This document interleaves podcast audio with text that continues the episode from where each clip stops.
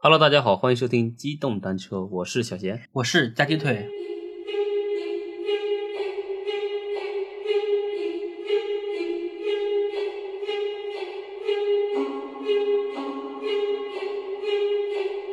呃，我们今天要聊一个最近比较火的一个电视剧啊，是一个奈飞的，就是反正在国内近期大热，应该是从那个中秋节前一直到现在，一直是热度不断。对，抖音上啊什么哪里都有，对对对，各种一剪梅的一些小视频里都有的，嗯、就是那个近期火的那个韩国那个电视剧《鱿鱼游戏》。《鱿鱼游戏》呢，其实也是类似于一种就是大逃杀性质的那种类型片啊。大逃杀是什么？这大逃杀它是一个，因为这个片的类型起源于一部电影，这个电影就叫《大逃杀》哦，啊、可是能不是和那个之前有一个很火的《饥饿游戏》那个有点对像啊？饥饿游戏就是大逃杀类的那种类型之一，嗯，而且是那个模式都完全相同的，啊，嗯。大逃杀这个呢，可能是年轻的观众或者是听众都没有看过这个电影，嗯，可以在那个网上搜一下。其实这是一个算是本世纪初吧，好像是在两千年上映的那个电影，导演是那个深作欣二，里面有一个特别著名的一个日本上世代的，也不是上世代吧，就是那个老演员叫北野武，啊，北野武对，北野武在里面就扮演的是一个特别失败的一个家长，同时也是那个班的班主任，等于说是在那个大逃杀里还是起到一个很关键的一个角色的一个作用。北野武让我记住的电影是那个《菊次郎的夏天》嘛？对对对对对，太搞 笑了，里面那个钢琴曲哈，嗯啊还是咱们节目的首期的那个背景音效是吧？对，是 的，嗯。我简单给大家讲一下这个大逃杀这种类型电影啊，就以大逃杀为例。大逃杀讲的故事呢，就是呃有一个时间段，日本的那个中学生新生代特别多，大家都特别颓废。然后是呢，国家就推行了一个法案，就是 BR 法案，就是每年会在那个高三毕业的时候呢，就高中毕业的时候，会全国抽一个班，然后抽一个班呢，就是参加类似于你可以理解为就是那大家比较熟悉那种饥饿游戏的那种方式，嗯，就全班呢就是扔到一个岛上，然后呢哦最后只能存活来一个人，嗯，这种模式。这个故事呢，就是就体现出了那种人性在这种竞争和那些呃，就是呃反正就保命的这种这种状态下吧，就产生了种种的一些呃人性的一些现象吧，反映射出来就是社会上一些人的一些不同的对待事物的一个反应，嗯，放大你对一个死的一个观念嘛，大概是这样的一个类其实型。人到那个程度，就是你对看北真就是你对，就是你看惯了生死，而且你又处在这个生死游戏中的时候，对你就不会把人命当命了。对，对，就是这种意思吧。是的，然后本期我们聊这个鱿鱼游戏呢，其实也是这种大屠杀的一个类型啊，就是网上也各种剖析嘛，就我们也不用就是太深究很多它的这个内核。就简单的来说，这个就是电视剧呢，就是核心要义呢，就反映出来就是社会上一些少数金字塔尖儿的那些资本家吧，对吧？嗯，顶层、嗯，顶层，然后是反正就吃不老撑的。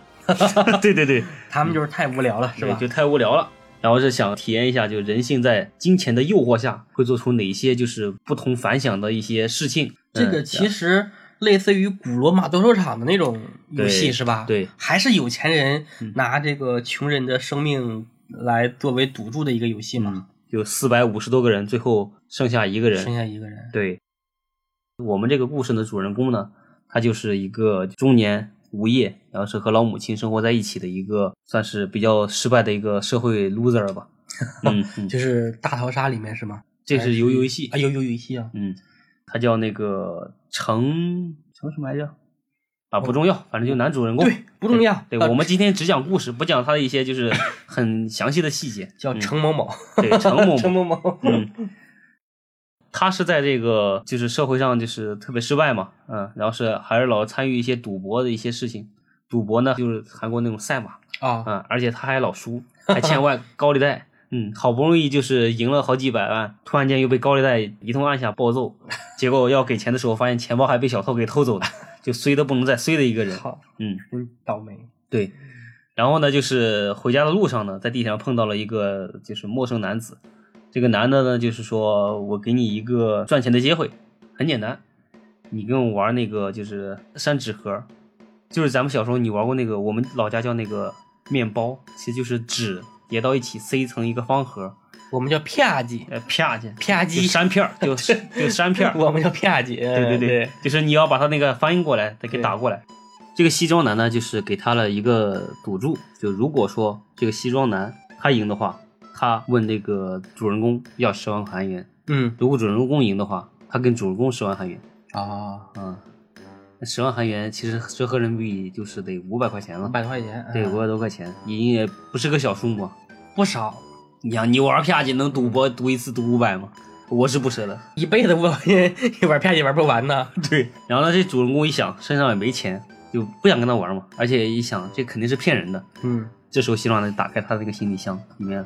齐刷刷放了好几万的那种，好几十万，估计得上千万吧，新票。 韩元，哎呀，这这钱都值了。然后合人民币多少钱？五五万五万多，嗯，啊齐刷谁知道多少钱？哪有才五万块钱？哦我知道五十都多万。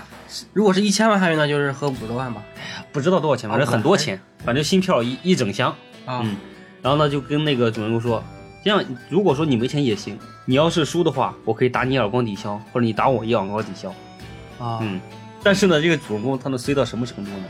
他居然连几把都没赢过，啊是主人公没赢是吧？连续被扇耳光。肯定被套路了。对对，这时候主人公基本上就有点着急上火了都，就是在关键时刻他赢了一局，赢了一局，这个主人公差点一巴掌扇到那个人脸上，那个人说：“哎，别，我给你十万块钱。” 啊，这时候他才感觉这个事情是真的。啊，啊，镜头一转呢，这个主人公就是也赚了不少钱。这时候这个西装男就说：“你看你赚的也不少了，如果下回你还想玩的话，可以联系我。”我就给他了一个名片，这个名片呢，就是在这个社交网络上特别火的那个圆圈、三角和方块。啊，他这个商标，我看朋友圈有人说已经被抢注了。 其实应该索尼告他，索尼 PS 那个手柄上的就是圆圈、方块和叉叉。啊，索尼现在 在国内口碑不太好啊。嗯，呃，这次不是被顶格触发了吗？索尼是吧？啊，嗯他又选择一些敏感的日期，然后发布他的新品。，对，他妈有病！行，那我们继续。然后主人公呢，就是那个由于手头紧迫嘛，而且再加上他说他女儿刚好要跟那个前妻，还有是那个前妻的老公 嗯要去美国，迫于各种压力，他想的能不能就是赚点快钱，然后是好让女儿在他身边能安稳的下来，不跟他妈出国。他就拨打了这个名片的这个电话，然后是去的时候发现呢，这整个是一个很开阔的一个大厂房，厂房里面有好几百张床，男女混住。哎呀我，想太多了，快点儿啊赶紧加。将有四百五十多个人，他呢是最后一号。这个规则呢是这样的，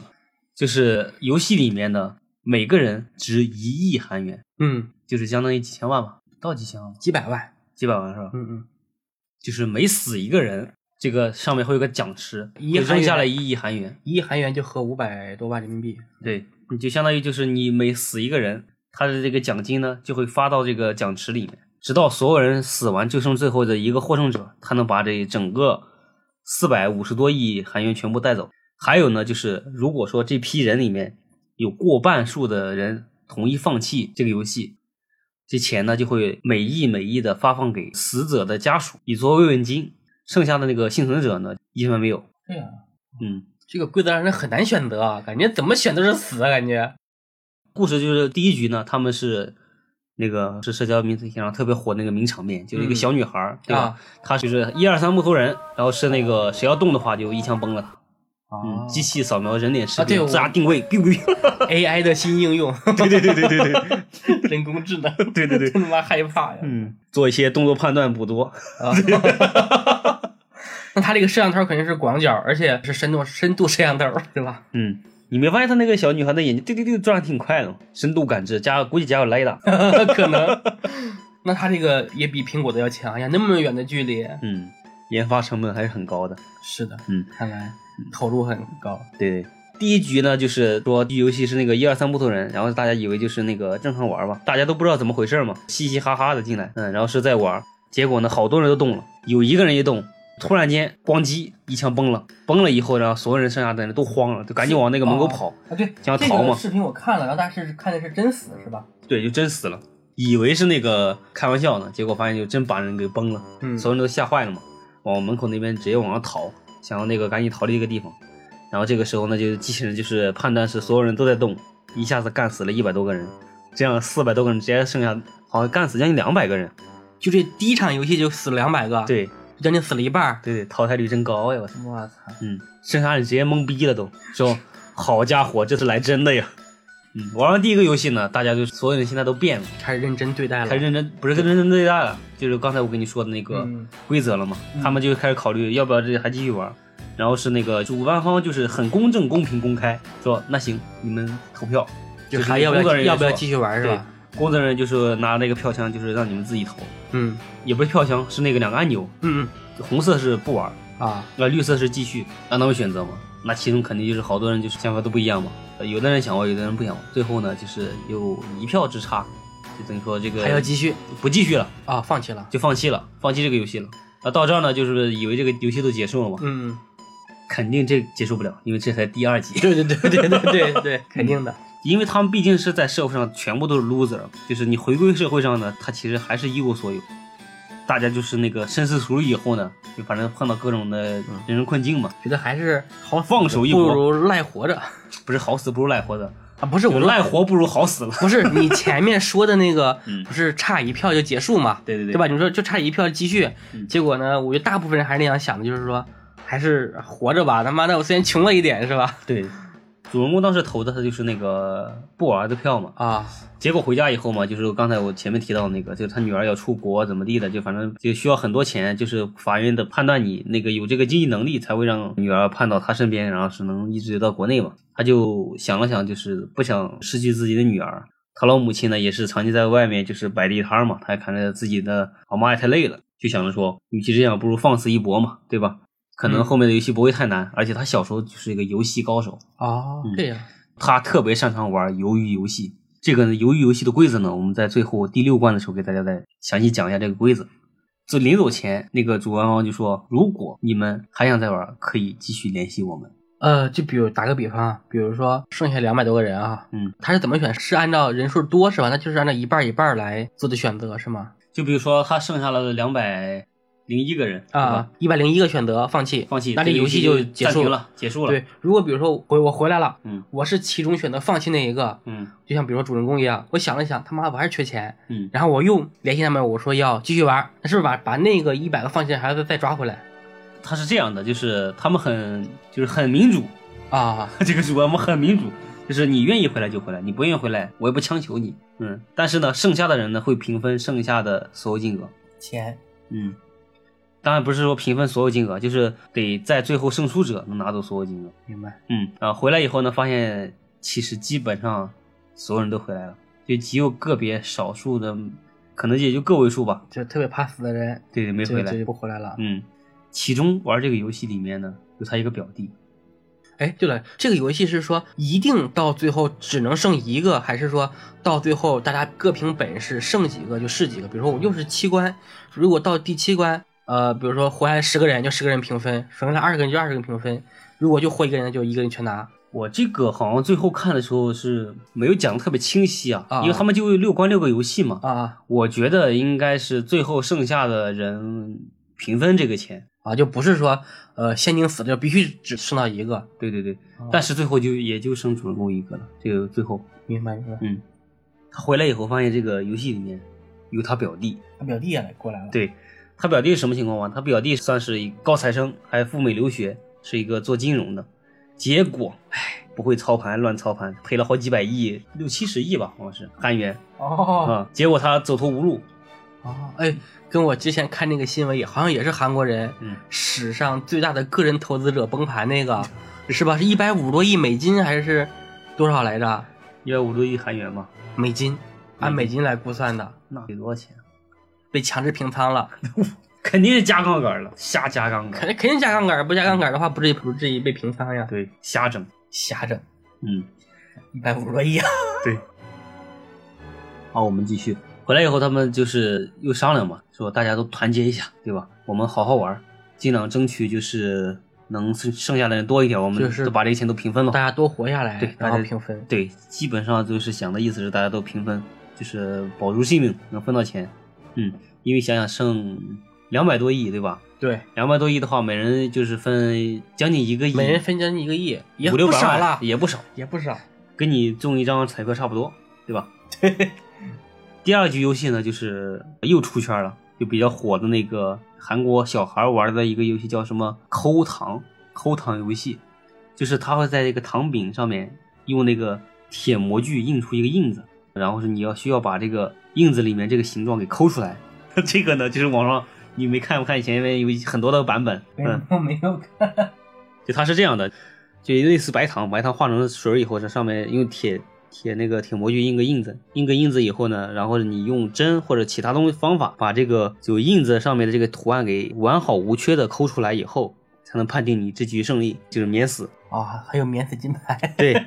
就你这局胜利了，你就可以通到下一关了嘛。嗯就你不胜利的话，就跟第一关木头人一样，就直接被枪崩了。就是那个工作人员监视着你要监控的那个人，如果他万一抠错了，你当场懵掉。好吧？那这时候呢，就显示出人性的阴暗了，也就是大逃杀的终极奥义，考验人性了。其实他表弟就是那个高材生，他可能就是就是听到有人在说什么糖之类的，嗯，就是判断出来可能下一把就是这种抠糖游戏。嗯，而且呢，让他们选择形状，选择形状的时候就是有呃四个不同的形状，一个三角形，一个五角星，一个圆，还有一个雨伞。 就你想，就是那个造型越复杂，你可能越难抠嘛。对他怎么扣？是给你一个东西呢？嗯给你个还针，啊，给你个针，然后是用针把那个印子跟那个糖给划给完全划开，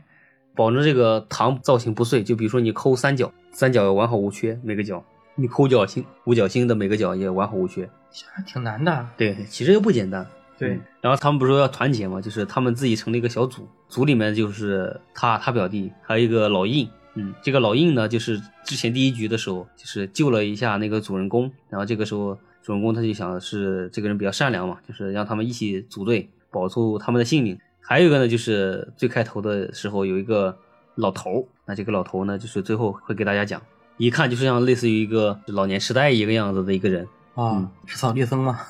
对，反正是个关键的一个钥匙型的一个人物啊。他们四个人组队嘛，组队的时候，然后是就让一人选一个形状来那个。他们之前其实是不知道这个是要抠糖这个游戏的，哦，嗯。这个主人公傻乎乎的就说：“你们先选，你们选好以后就是我再选。”然后是那个他表弟说：“那我就选那个三角形吧。”是那个老鹰说：“我选那个圆，圆的话就是象征着太阳，象征着光明。”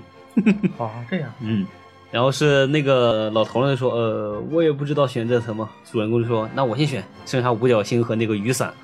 主人公说，嗯，我小时候老丢伞，那我 就选择雨伞，这是。然后他直接选了个雨伞，剩下那个五角星给那个老头了。结果一开门一看，整个人都傻眼了，哦，要用针抠糖，就他妈，你想那个雨伞哦啊，啊还有伞把儿，对对还有对，那个伞柄又细又长，对吧？这很容易就抠碎了。有时间限制吗？有时间限制，好像是五分钟吧，五分钟内你得把这个糖抠出来，还十分钟。结果你可想而知，哎，挺难的。对你要是抠三角形或者是那个圆形的话，就是轻松就能抠掉。嗯，但是你要抠五角星和抠雨伞，那就难上加难了。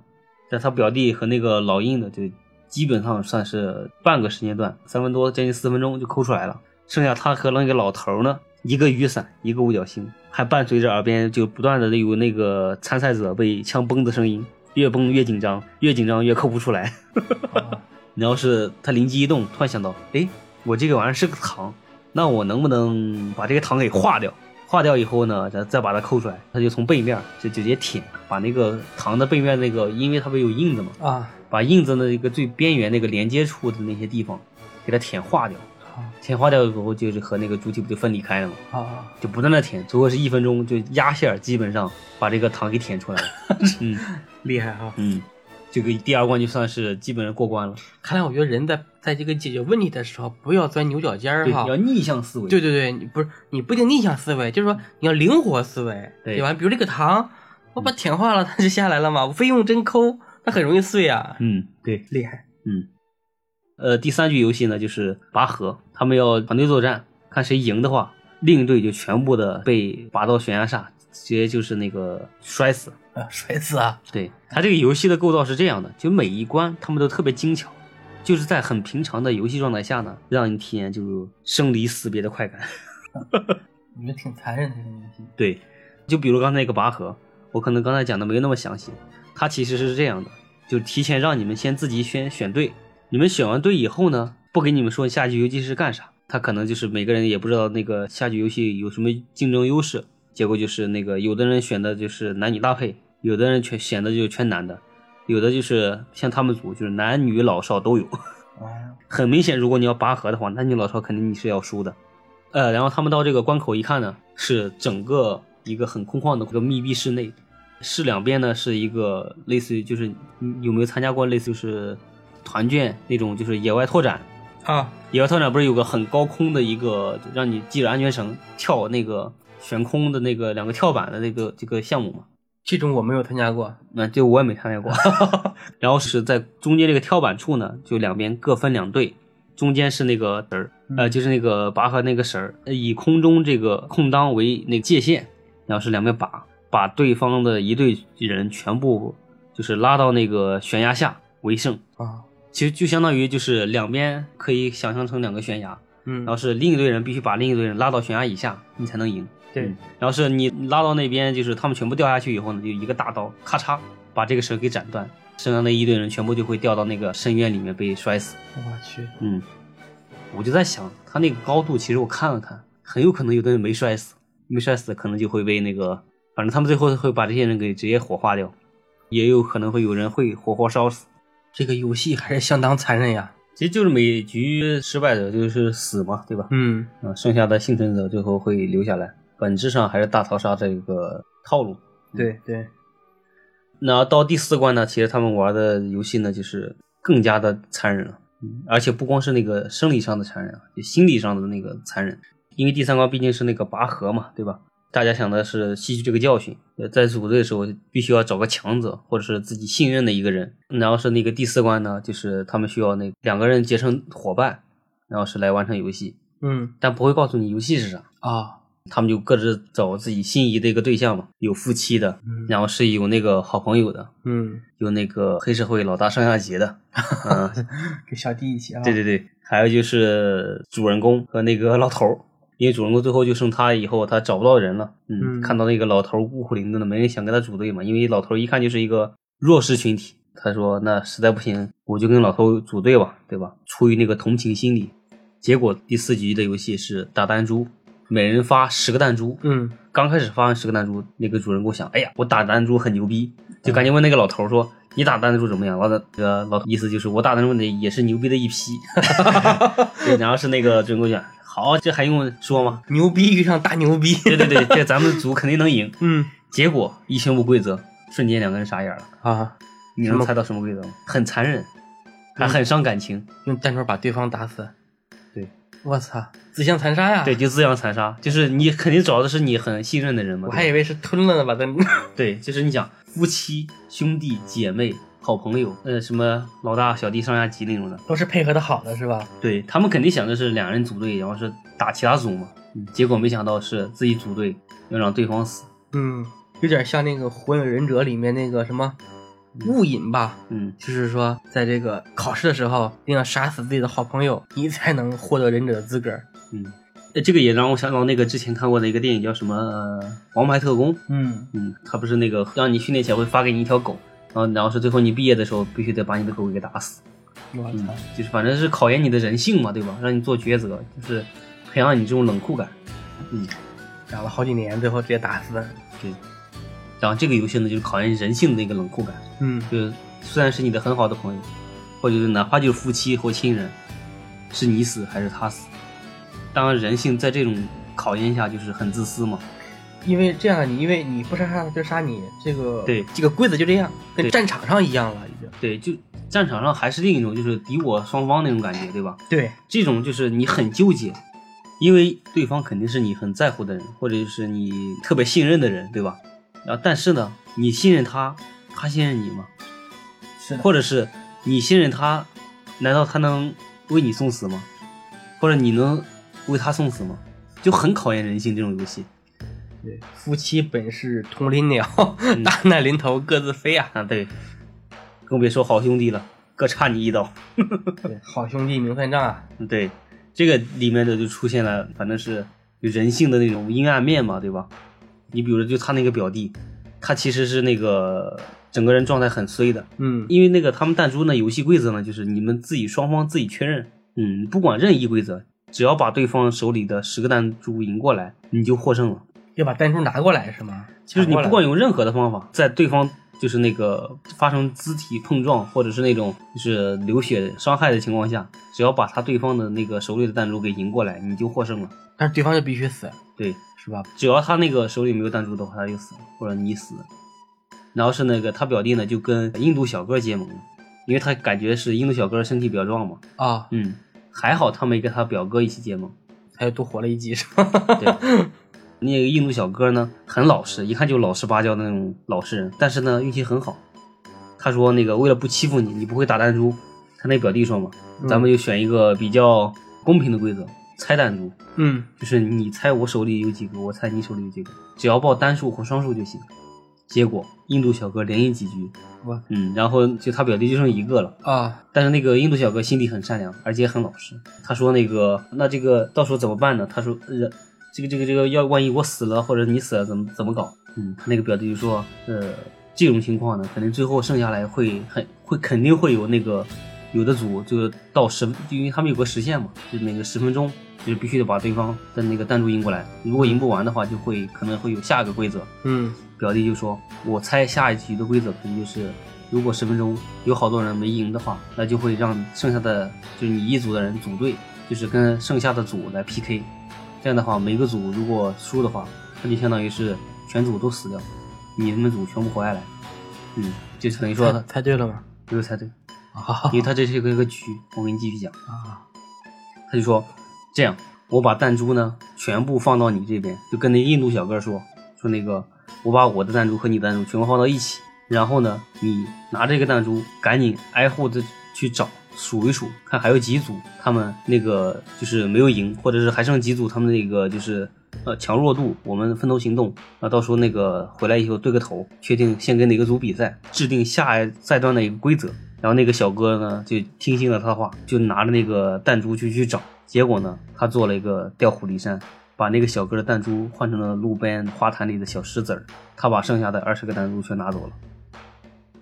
就相当于他是骗了那个人。他表弟好坏呀！对呀、啊所以就是体现了人性的阴暗面嘛。啊，不过想想规则就这样，没办法。对，规则就是要不你死，要不他死，对反正必须一个人活下来。他表弟呢，就假借这个借口把那个小哥支开，做了个调虎离山，把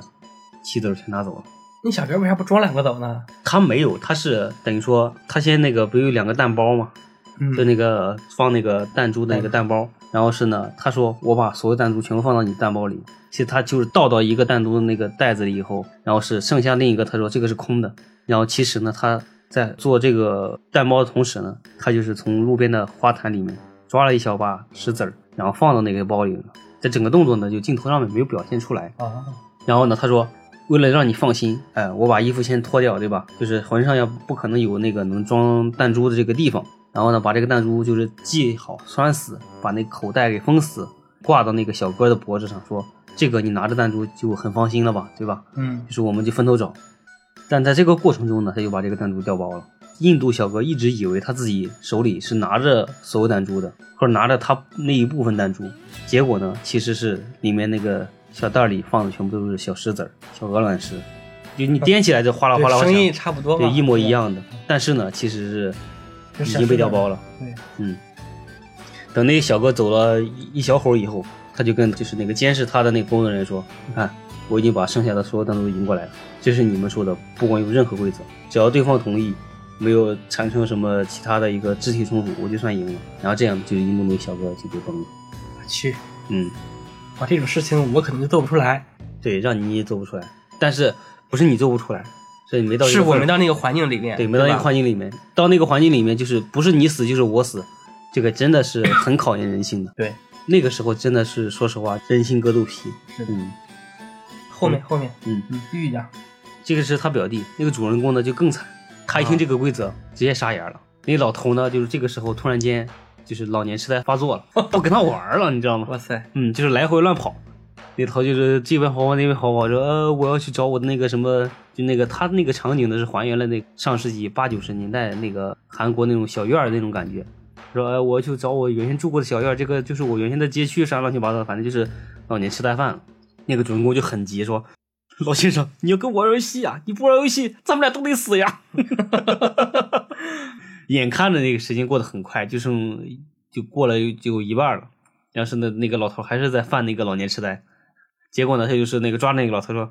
老先生，我们现在在玩游戏，你不要再搞这些觉得没的了。要是我们也不要就是玩那个打弹珠那种游戏了，就直接开始也是跟他们一样做单商数的一个猜，你猜赢了赢走我的，我猜赢了赢走你的。”结果中国也很碎，啊，他连续输，最后就剩两两个棋子儿，还一个棋子儿了。那他拿下一看，那个老先生就是很明显下把就能赢到他嘛，嗯，因为他已经看到他剩几个了。结果呢，他就是跟那个老头猜，那个老头说，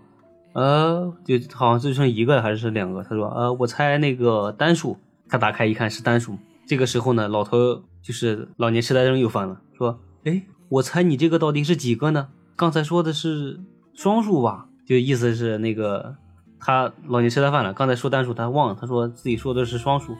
然后那个主人公说：“啊，对对对对，你说的就是双数，你输了，老老先生，这个我得赢你。”然后他把那个老头的这个手里的弹弹珠，就是通过这种他骗老头那个方式，把弹珠基本赢得七七八八差不多了。嗯，最后呢，老头就剩一个了，啊，跟他刚才那个处境是一模一样的。老头很明显让他看到了，但是老头是老年痴呆嘛，就说：“呃，我们再猜最后一局。”然后主人公来猜，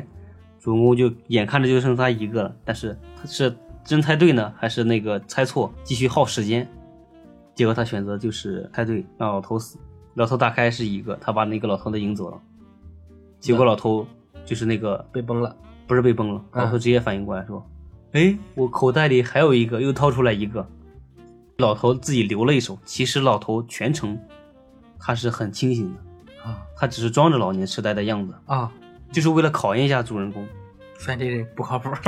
对他这个主人公也不靠谱，然后然后他就是拿着最后那个弹珠说：“啊，我要还继续找我的房子。”其实那个时候他还在装那个老年痴呆嘛。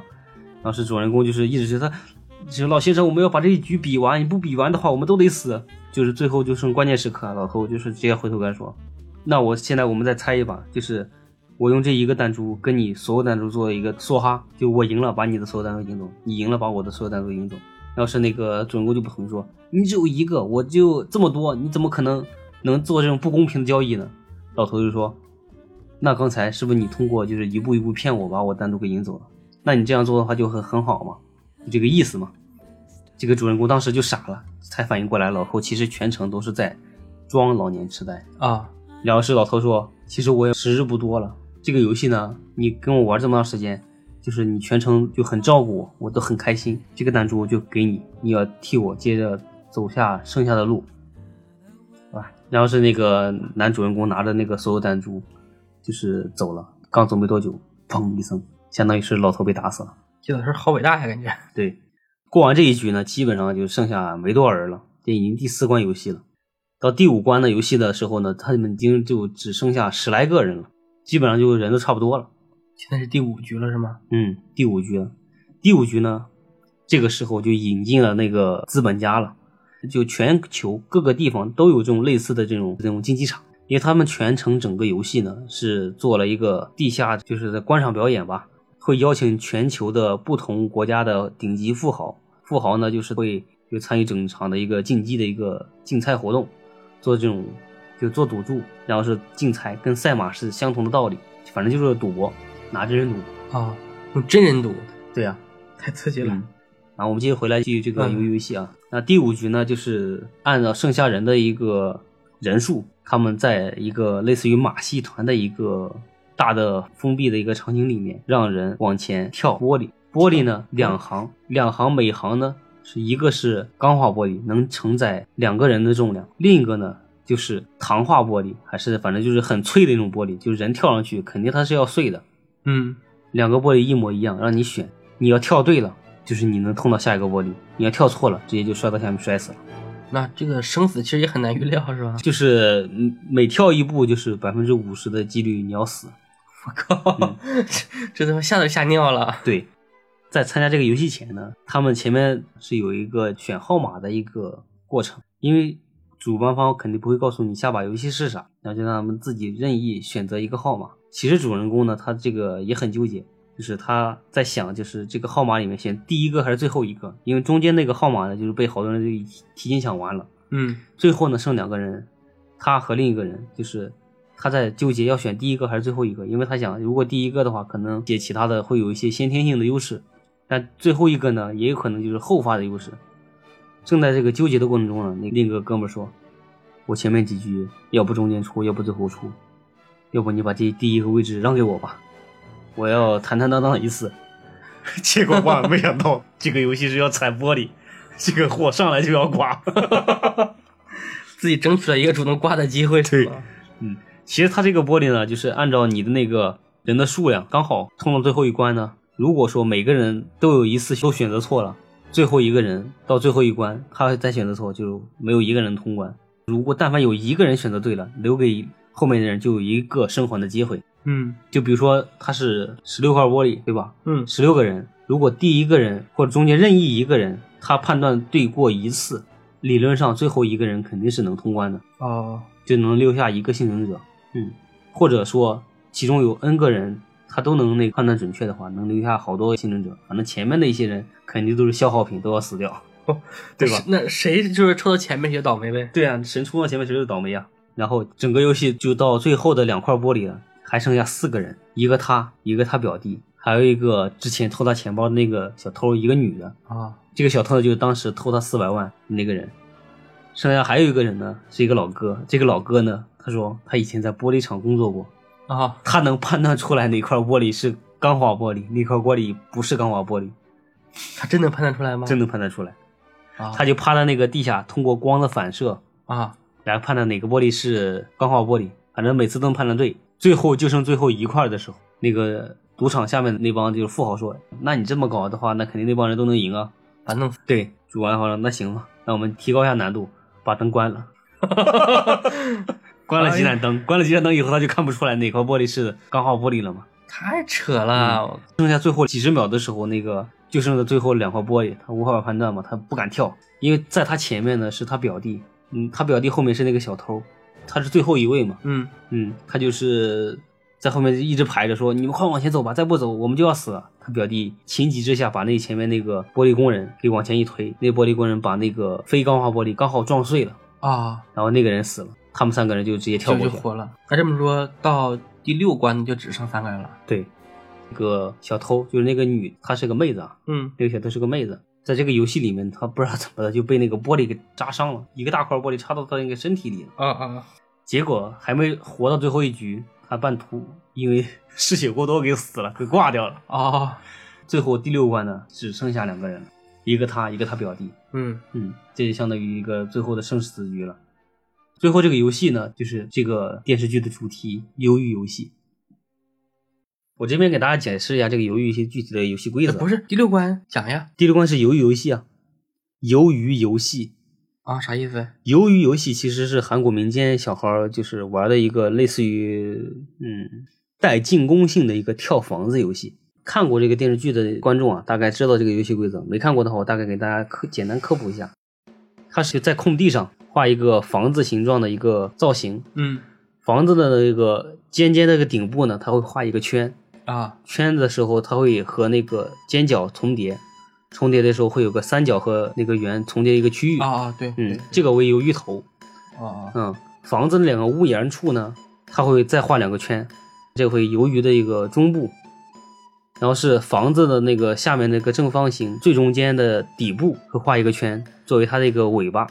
就是房檐和那个房体中间呢，它是有一个一个横梁，他们嗯做的嗯是那个嗯跳板，嗯会分为进攻方和那个防守方两方。啊防守方呢，就是在整个房间的这个内部做防守，然后是进攻方呢，就得从那个鱿鱼头部，然后是就是单脚，就是踮脚着跳，跳到鱿鱼的那个中部，也就是那个房檐处，嗯通过房檐处再跳到另一个房檐处，就从左边，假如你从右边开始攻，对吧？从右边那个房檐处圆圈，一直走过横杠，跳到左边那个房檐处一个圆圈，你这算是那个过关。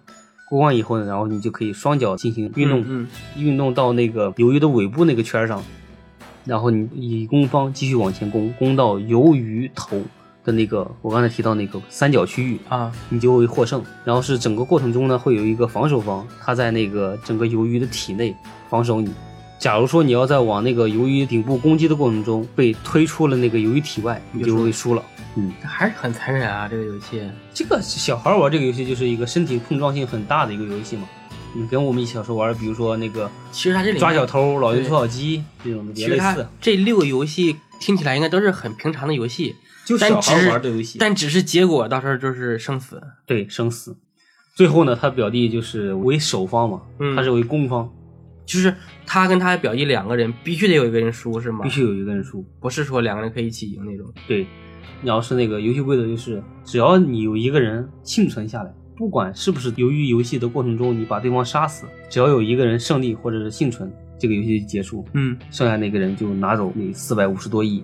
我靠，嗯，结果呢，他的表弟就是使刀子嘛，要捅死他，说那个到最后了，那没办法，就是咱们必须得一决胜负了，因为要不你死，要不我活。结果主角光 环，他表弟那个反正是要败了嘛。就这个时候，主人公呢，他就是突然间有点那个良心受不到这个谴责嘛，嗯嗯就是把这个表弟给干死嘛。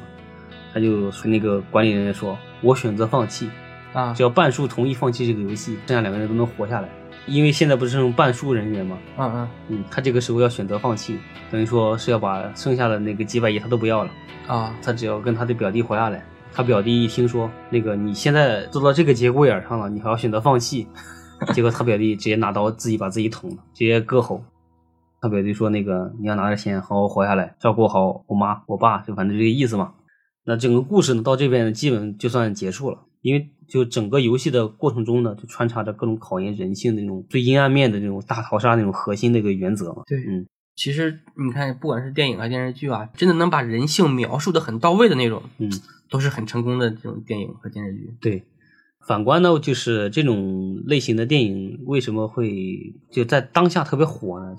就是刚好也扣中了大家这个当前的一个生存状况嘛，对吧？对，嗯，因为也是整个社会在大资本的一个操纵下，反正是穷人的生活就是越来越清贫，对吧？很悲催对，啊。富人呢，就是想尽方法的，就是那个消费，或者是做一些就是那个资金的一个一个消耗吧，对吧？朱门酒肉臭，路有冻死骨。嗯，之前有个做社会调查的说，百分之也不二十了，百分之二的人掌握着百分之一百二的啊，对，百分之一百二的一个财富，剩下的人要背负着一百二十的一个负债，嗯，就相当于就是整个社会的一个财富比就越来越失衡了。对，你嗯，像比如说啊，现在首富是谁来着？现在首富是首富变成张一鸣了，是吧？互联网首富，对他资产大概是三千七百多亿嗯人民币，嗯大概是五百六十多亿美金。嗯，你像我跟他平均一下，我靠，我也是身价将近两千亿、一千八百多亿的人了。就在他们看来，这种就已经过几百亿的话，钱已经不是钱了。对他其实只是一个象征数字了，嗯，你怎么花也花不完那么多钱，对对不对？所以说就加剧了就是这种贫富差距的阶级矛盾嘛。然后这个电视剧呢，刚好也是通过这种类似于大逃杀的这种性质嘛，就描绘底层人的那种特别艰难的求生，对吧？但金字塔尖儿那帮人呢，就是钱花不完到到这种变态的程度来，以人的生死为取乐，对嗯做一些就是赌博，就反正是整个社会都很畸形嘛。哎，我只想在这个时候借用鲁迅的一句话哈，嗯，这个历史是容不得吃人的人存在的。因为反观这种其实大逃杀这种题材类啊，因为是由日本那个就发起的嘛，或就是那个推出来的，其实这种文化呢，在亚洲呢，其实也挺流行的。嗯，因为亚洲人就是那个比较是遵循这种规则的，嗯，包括这种中国这种社畜，呃日本社畜咱就不用说了，老社畜那帮人，对对对，就对这个社会规则特别遵守，所以就会想出来这种类似于这种反人性的，或者这种特别就是突破伦理的这种这种游戏规则，其实是为了解放和释放心理的一种压力吧。对，刚好扣中了当时当现大家这种就是，当然国内就稍微好很多，反观全球就是因为疫情嘛，就全部大家都被窝到家里面，就这种压抑欲会更强一些。反而就是这种突然间这个游电视剧的播出呢，就可能解释放了一些大家心里这种就是憋屈感和愤怒感，所以说我感觉它是刚好扣中这个大家的一个心理点。对，那行吧，其实我们本期呢也是围绕这个故事，就是整个故呃事主体讲了一遍。嗯、如果是看过的观众呢，就是能听到 get 到里面的一些点吧。如果没有观看过的一些观众呢，其实我们这边听众呢，就是我们这一集呢，其实大部分剧情都是含有一些剧透成分的。嗯，我们也是希望这个能给你在这个整个观影过程中有一个算是一个一个这个重点的一个提示吧，希望能给你一个比较良好的一个观影体验。对我们是纯文艺分享，啊其实就整个故事分享了。嗯，那行，那我们本期就先讲到这儿，好，到这里，嗯拜拜。嗯，拜拜。